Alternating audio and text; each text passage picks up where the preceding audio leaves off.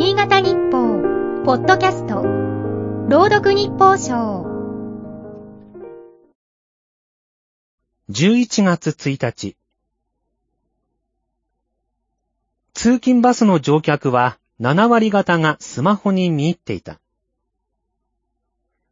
窓の外をぼーっと眺めている人は多くない。まして、本を読んでいる方は一人か二人いるかどうか。今月9日までの2週間は77回目の読書週間だ。残念だが、本を読む人が減り、町の書店も数を減らしている。文部科学省が先日発表した2022年の21世紀出生時縦断調査では、21歳の若者の6割が1ヶ月間に紙の本を全く読んでいなかった。背景にはインターネットの普及がある。NHK の調べでは、20歳以下はテレビよりネット利用の時間が長くなった。ネットでも本は読めるし、情報を得られる。むしろ効率的とも言える。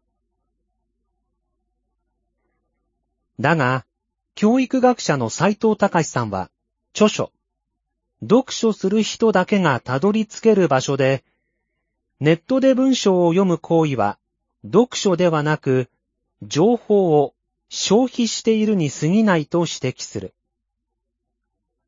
好物を消費するように、自分が望む情報に触れているだけでは、人生を深められないと説く。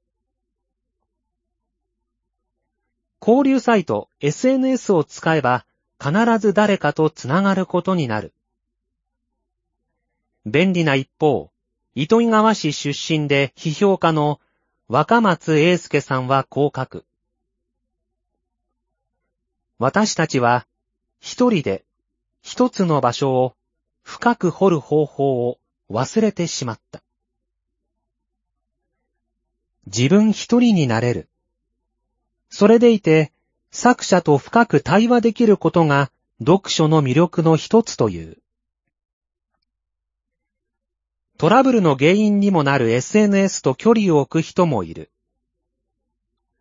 今年の読書週間の標語は、私のペースでしおりは進む。自分なりの楽しみ方を探してみたい。今日の日報賞は FM 長岡佐野守が朗読しました。